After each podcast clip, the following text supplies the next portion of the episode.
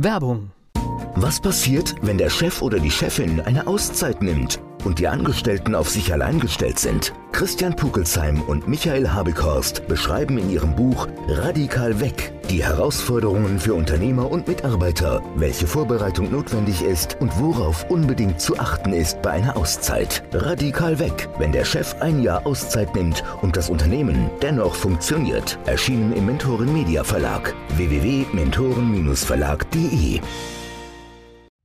der Unternehmer Academy Podcast. Wir machen aus Menschen mit Know-how Unternehmer mit Erfolg. Ein schönes Thema heute, das liegt mir richtig am Herzen, denn für mich ist es in der Selbstständigkeit das Wichtigste. Es geht heute um, ja, den Buzzer drücken, würden wir beim Radio, beim Sendestart sagen. Ne? Das ist das Bild, ne?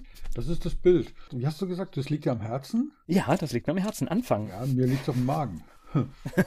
okay. Ja, weil ich das so oft sehe. Also, wir könnten diese Podcast-Folge auch überschreiben mit Strategie für hochwissende Unternehmer und Unternehmerinnen. Also Hochwissende. Die Experten, diese intelligenten Menschen, ja, die einfach mehr wissen wie andere, die die Dinge perfekt machen wollen. Es ist unfassbar, was ich da jeden Tag erlebe, leider. Du meinst eine Recherche, dann habe ich das Wissen, um loszulegen, ne? Noch eine Recherche mehr. Ja, eine Recherche. Und übrigens, wenn ich jetzt hier noch dieses Zertifikat kriege, wenn das auf der Webseite drauf wäre, diese Sonderausbildung, diese Zusatzausbildung, das ist the magic missing link. Wenn ich das habe, dann kommen die Kunden von ganz allein. Ich brauche dann keine Akquise. Dann geht's los. Genau, dann geht's endlich los. Dann brauche ich auch keine Akquise zu machen, schon gar keine Kaltakquise. Dann kaufen mich die Leute Leute, weil wenn die sehen, was ich da alles kann und was für Ausbildung und Weiterbildung ich gemacht habe, dann kommen die von da. Früher haben wir nach dem Heiligen Gral gesucht, heute suchen wir nach dem Magic Missing Link ich muss jetzt gerade sagen, ich finde, das, das habe ich jetzt ganz unbewusst gemacht, aber mein, mein Buzzer zum Sendestart ist eigentlich mit das beste Beispiel. Ein Privatradio verdient durch Werbung sein Geld, ja? Also das heißt, es muss Werbung verkauft werden, es muss Reichweite erzielt werden. Und wenn man nicht anfängt zu senden, gibt es keine Reichweite und gibt es keine Möglichkeit, Werbung auszustrahlen. Man kann nichts machen, wenn man nicht anfängt. Doch, man kann eine Menge machen. Ich erlebe es jeden Tag bei meinen Klienten oder bei vielen meiner Klienten. Man kann eine Menge machen. Man kann sich vorbereiten, man kann Strategien Strategien machen. Man kann mit einem Webseitendesigner tagelang über die Farbe diskutieren der Webseite. Meine Standardantwort ist dann immer, wie viel Umsatz machst du am Jahresende jetzt mehr, wenn das Grün auf deiner Seite ein bisschen heller ist oder mehr Gelbinhalte hat? Naja, auf jeden Fall machst du mehr, wenn die Webseite da ist. ja, genau. genau. Es gibt einen schönen Spruch von den Amerikanern, die sind ja manchmal so ein bisschen, manchmal mag ich die, die englische Sprache, weil die, oder gerade die amerikanische, weil die doch so, so straight ist, so Klar. einfach ist. Klar und bildhaft. Bildhaft, ja. ja. Und, und die Amis sagen, Are you stupid enough to push the button? Ja, also das ist genau das, was du sagst. Diesen Buzzer, diesen Sendeknopf, dieses Warten auf die rechte Gelegenheit. Ja, das ist so, auf was warten? Ja, mir fallen ganz viele Fragen an. Was ist denn die richtige Gelegenheit? Ich habe in meinem Leben schon mehrere Unternehmen mit auf, aus der Taufe gehoben und definitiv, ich wüsste nicht, was der richtige Moment gewesen wäre. Doch, ich schon. Jetzt. Ja, der richtige Moment ist immer jetzt, weil gestern kannst du nichts mehr machen, ist vorbei. Und morgen, ja, kennst du das in Düsseldorf, diese eine Kneipe, wo über der Tür hängt, morgen gibt's Freibier? Das ist schön, ja. Kann man ganz beruhigt stehen lassen. Man, ne? Also steht schon, schon seit, seit, Jahren da, seit Jahrzehnten hätte ich beinahe gesagt, ganz groß über der Tür, morgen gibt es Freibier. Ja, so. Das ist genau das Prinzip, ja, was dahinter steht. Und letztens hat ein Klient, der übrigens selber davon betroffen ist, der hat dann zu mir gesagt, die Menschen reden sich ja immer zur Klarheit. Der hat gesagt, lieber unperfekt gestartet wie perfekt gescheitert. Ja, und das sagt eigentlich alles aus. Wir können eigentlich schließen mit dieser Folge. Du hast es ja oft in, in den Beratungen, wo du einfach sagst, ja, wir können loslegen, wir können rausgehen, wir sind fertig, wir haben alles Rüstwerkzeug, wir haben ein gutes Angebot, wir haben viel kreative Gedanken da reingesteckt. Aber hast, hast du schon mal gefunden, woran liegt das? Das ist ja fast eine Angst, muss man ja sagen, Angst. rauszugehen. Das ja. ist nicht fast eine Angst, das ist Angst. Das ist die Angst rauszugehen, das ist die Angst vor der Ablehnung. Damit verweisen wir auf unsere Folge, wo es darum geht, sich dieses Nein, diese Resilienz anzuschaffen, das Nein auszuhalten, weil wir das Nein brauchen, um ein Ja zu bekommen. Ich glaube, es gibt viele Gründe. Am Ende des Tages lässt sich alles das auf Angst reduzieren. Ja? Angst vor Ablehnung, Angst aktiv zu werden, Angst nicht gut genug zu sein. Es hat auch was mit Erfahrungen aus der Kindheit zu tun, mit der Schule. Ja, ja schau, du kriegst als Erstklässler beim ersten Diktat oder wann schreibt man das erste Diktat in der zweiten Klasse oder so, da schreibst du dann irgendwie eine DIN A4-Seite groß geschrieben und überall dort, was, was du falsch gemacht hast, ist ein roter großer Strich. Geil. Ja, so. Das ist diese Angst, die da kommt. Mache ich was falsch? Streicht mir jemand meinen Fehler an? Wir haben jetzt äh, so ein Projekt, da hat jemand eine Webseite, die wirklich gruselig ist, selbst gemacht, ja, die ist gruselig, die ist kontraproduktiv. Jetzt machen wir dazu eine neue Webseite.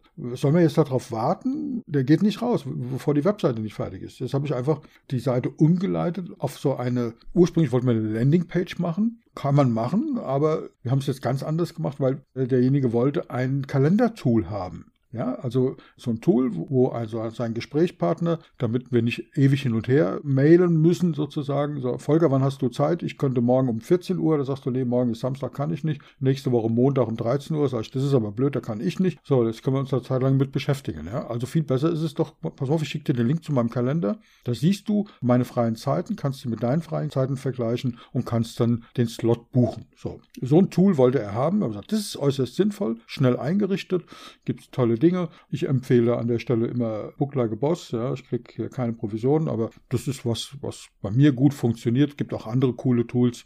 Aber vom Preis-Leistungs-Verhältnis für das, was man da braucht, zahlt man da 10 Dollar im Monat. Finde ich gut. Gibt andere. So, die haben die Möglichkeit, dass ich eine eigene, deswegen liebe ich das Tool so sehr, eine eigene Domain machen kann. Also diese Domain heißt dann nicht Book Like a Boss irgendwas, sondern die heißt dann zum Beispiel termin.göllermentoring.de. Das heißt, es ist sozusagen eine Subdomain meiner eigenen Seite. Und das ist natürlich dann sehr, sehr stark, weil auf diese Terminbuchungsseite kann ich eigene Inhalte drauf machen. Ich kann ein eigenes Banner oben hin machen, ein eigenes Logo, kann ein bisschen was über mich schreiben, wie so eine kleine Landingpage, die aber schon eine echte Funktion hat. So, und jetzt haben wir natürlich diese grottenschlechte Seite dorthin umgeleitet. Einfach damit es schnell geht, damit er rausgehen kann, damit er kein Argument mehr hat, da was anderes zu machen.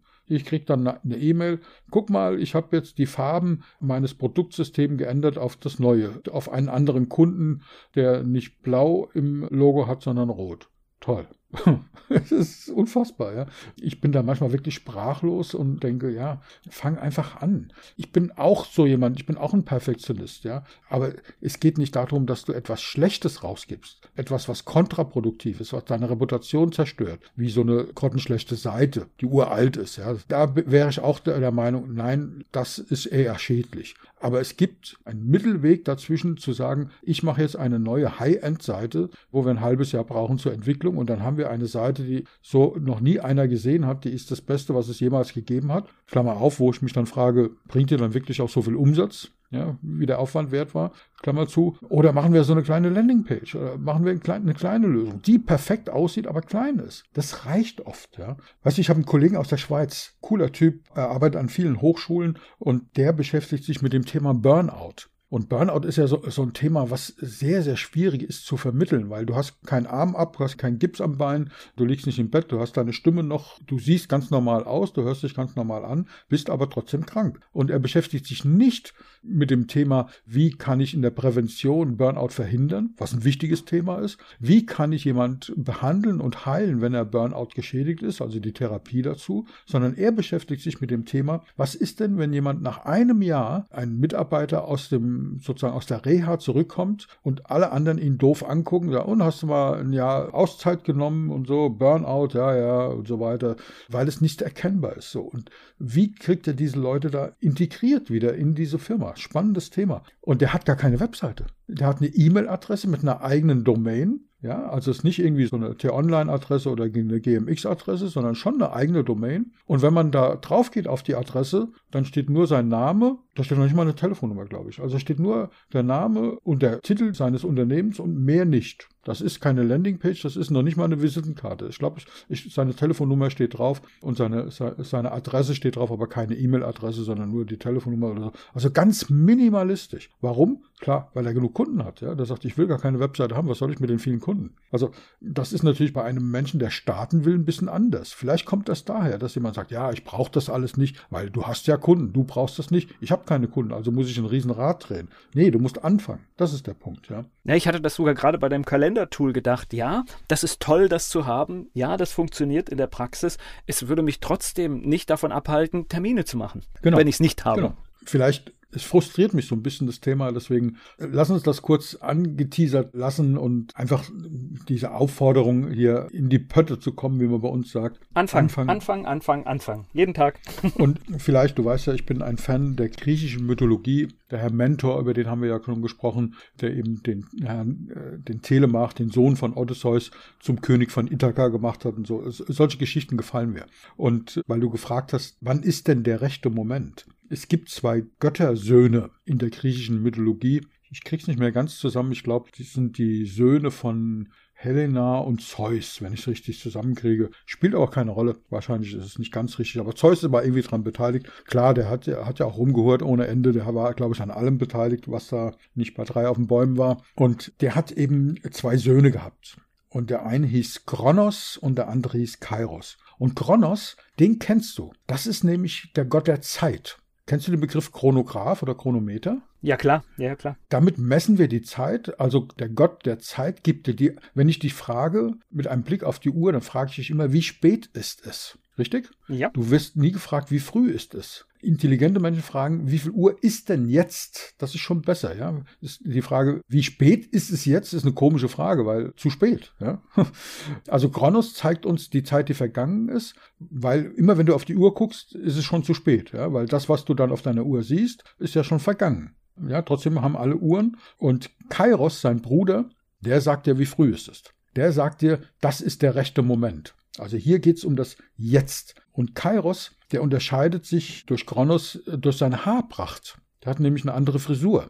Und nebenbei bemerkt, Kairos kann fliegen, klar, ist ein Göttersohn und fliegt dann eben und dann fliegt er an dir vorbei und dann geht es darum, diesen rechten Moment zu erwischen, also den Gott des rechten Moments zu erwischen. Das war ja das, was du gefragt hast. Wann ist der rechte Moment? Und Kairos hat eine ganz spannende Frisur. Wie heißt das, wenn, wenn du hinten lange, wenn du lange Haare hast, Frauen zum Beispiel, aber auch einige Männer, bei manchen sieht das richtig gut aus, die haben hinten so einen Zopf, richtig? Wenn die lang, so zu, zu einem Zopf zusammengebunden, so ein Pferdeschwanz sagt man, so, so ein Zopf. Und Kairos hat keinen Zopf, sondern der hat einen Schopf. Der hat nämlich eine Glatze, aber vorne auf der Stirn hat er ganz lange Haare. Und damit sie ihm nicht ins Gesicht fallen, damit er was sieht, hat er die so zusammengebunden zu einem Schopf. Und der fliegt an dir vorbei und wenn du einen Ticken zu spät bist, dann greifst du auf die geölte Glatze und er rutscht ab und du hast, den, hast die Gelegenheit verpasst. Und daher kommt nebenbei bemerkt auch der Ausdruck, die Gelegenheit beim Schopfe packen.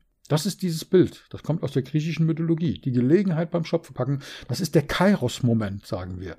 Diese Kairos-Momente zu erkennen. Ich glaube, du hast da ein sehr, sehr gutes Talent. Ich kenne dich ja schon deutlich länger und auch ziemlich gut mittlerweile. Du hast so ein Instinkt, so ein Gefühl, so ein, wie sagst du immer, so, so ein Instinkt? Nee, du drückst das anders aus. So ein Urgefühl. Ich habe keine Ahnung, Bauch, Bauchgefühl. Bauchgefühl genau. oder genau, das ist einfach irgendwie kommt, das kann, kann, man gar nicht beschreiben. Also ich merke jetzt irgendwie, jetzt kommt, jetzt gibt es keine Diskussion mehr, jetzt geht es gerade los. Ja. Und äh, egal was dann auch, also ich meine, da muss man auch so ein bisschen sagen, egal was da jetzt noch für Hürden kommen, es geht jetzt los. Genau. Ja, und, und dieses Urvertrauen in das eigene Gefühl, die eigene Intuition, das wird beschrieben in diesem Kairos-Moment. Push the button. Verdammt nochmal, push jetzt endlich, drück verdammt nochmal auf diesen Knopf ja, und fang an. Weißt du, es ist so, Menschen sitzen im, in der Tiefgarage im Auto, um mal dieses Bild zu nehmen, und programmieren ihr Navi. Ja, weil sie gehört haben, du musst dein Ziel visualisieren. Ja, du musst also das Ziel genau kennen. Äh, je genauer du das kennst, wenn du einen Ferrari haben willst, dann musst du dir vorstellen, du setzt, was für eine Farbe hat der, der hat, ist rot, was für ein Modell ist das. Du setzt dich in Gedanken dort rein und visualisierst das, riechst das tolle Leder, machst den Motor an, hörst den tollen Klang, wenn du, ja, wenn angenommen, das wäre jetzt dein Ziel, Ferrari zu fahren. Und du kannst dich da wochenlang mit beschäftigen beim Visualisieren. Und das machen Menschen, ja. Und sie programmieren das Ziel ganz exakt, ja. Ich bin in Berlin geboren, wie du weißt. Ich bin in der Amendestraße Straße 87 geboren. Ja, wenn ich jetzt hier von Ingelheimer aus starte und mein Navi programmiere, Berlin, am Ende Straße 87, Was passiert dann? Ja, also wenn ich dann noch programmiere, wenn es nicht losgeht, wenn nichts passiert, dann sage ich, okay, ich habe ja vergessen, zweiter Stock rechts die Wohnung, ja, okay. Und dann habe ich vielleicht vergessen, okay, wir wollen uns ja im Wohnzimmer treffen und dann immer weiter definieren, definieren, definieren. So, ich stehe aber in der Tiefgarage, ich programmiere also mein Navi. Was passiert, wenn du in dieser Tiefgarage stehst und das Navi programmierst? Was passiert, wenn du auf Start drückst? Ich überlege gerade in der Tiefgarage. Das, ja, ich, erstmal passiert nichts, solange ich nicht losfahre. Ne? Du, äh, das ist der Punkt. Es passiert nichts. Also das Navi sagt nicht, fahr jetzt los. Entschuldigung, ich habe jetzt hier keinen Satellitenempfang, weil das ist nämlich das, was in der Tiefgarage passiert. Du brauchst mindestens drei oder vier Satelliten, um mit dieser Drehangelmethode, mathematischen Methode, brauchst du eben mindestens drei oder vier Satelliten, um deinen Standort zu berechnen. Ja, oder oben reisen jede Menge GPS-Satelliten durchs All in einer geostationären Umlaufbahn und es wird sozusagen, du weißt also, dieser Satellit kommt von da, der hat diese Position, geostationär heißt das immer in der festen Position und ich kann jetzt diese drei Satelliten empfangen, dann kann dein Gerät sozusagen ein bisschen Mathematik anwenden und aus der Winkelfunktion deinen Standort errechnen. Das Navi sagt nicht, jetzt hör mal auf zu beten, äh, zu fluchen, zu wünschen, zu bestellen beim Universum, fahr endlich los. Nee, das Navi ist mega geduldig. Das bleibt einfach stumm. Es passiert nichts. Das ist so ein bisschen komisch. Ja? Das, unser inneres Navi bleibt einfach stumm. Äh, nicht nur das Navi beim Auto bleibt stumm, unser inneres Navi bleibt auch stumm. Also was musst du machen? Übrigens, das kannst du selber probieren, das ist tatsächlich so. Fahr mal in so eine Tiefgarage oder in so ein Parkhaus, ja, wo du keinen Empfang hast. Was musst du dann machen? Du musst losfahren. Und wenn du jetzt. Ja, klar. Du musst raus. aber weißt du, was faszinierend ist? Wenn du aus der Einfahrt rausfährst, dann hast du in der Regel zwei Möglichkeiten. Nämlich rechts und links. Einverstanden?